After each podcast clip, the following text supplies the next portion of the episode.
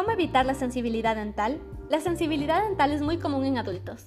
Se trata de un dolor agudo pero de corta duración que aparece como consecuencia de estímulos térmicos, como alimentos o bebidas frías o calientes, químicos como sustancias excesivamente dulces o ácidas, o táctiles como la presión táctil al cepillarse los dientes o acudir al odontólogo.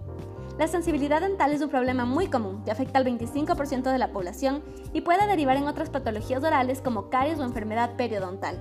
Se suele sentir más en los dientes premolares y en los caninos y se debe a la exposición de la dentina producida por la retracción de la encía o por un desgaste de la misma.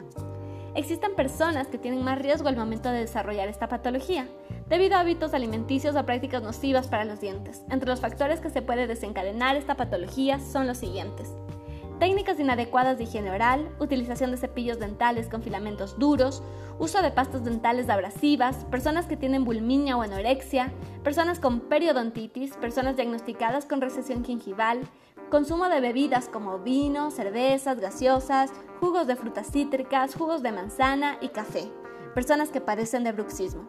Si la causa de la sensibilidad se debe a la exposición de la dentina, existen varios tratamientos para reducir la sensibilidad. Estos tratamientos son los siguientes. Aplicación de flúor barniz en las zonas con mayor exposición, de esta forma se fortalecerá la dentina y el esmalte. Aplicación de flúor en espumogel, utilizar un cepillo dental con cerdas suaves, usar una pasta dental poco abrasiva, cepillarse los dientes de la manera correcta, utilizar una pasta dental con alta concentración de flúor o terapia láser.